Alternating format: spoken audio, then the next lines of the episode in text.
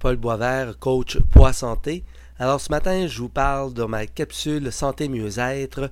Doit-on faire des étirements avant ou après les exercices? Les étirements. Beaucoup de gens vont commencer avec des étirements avant d'avoir fait une activité. En une minute, qu'est-ce qu'on peut dire là-dessus? Bon, euh, à un moment donné, il y avait une controverse, on disait euh, c'était plus au début, maintenant on, on, les, on privilégie de les faire plus après. Ça dépend pourquoi on fait des étirements. Euh, si on veut préparer le corps à l'activité qu'on va réaliser, pour lequel qui est un geste qu'on fait pas souvent, on doit faire des, des, étirements avant. par exemple, en jogging, moi, c'est important que je fasse des étirements pour mes mollets parce que mes muscles sont trop tendus.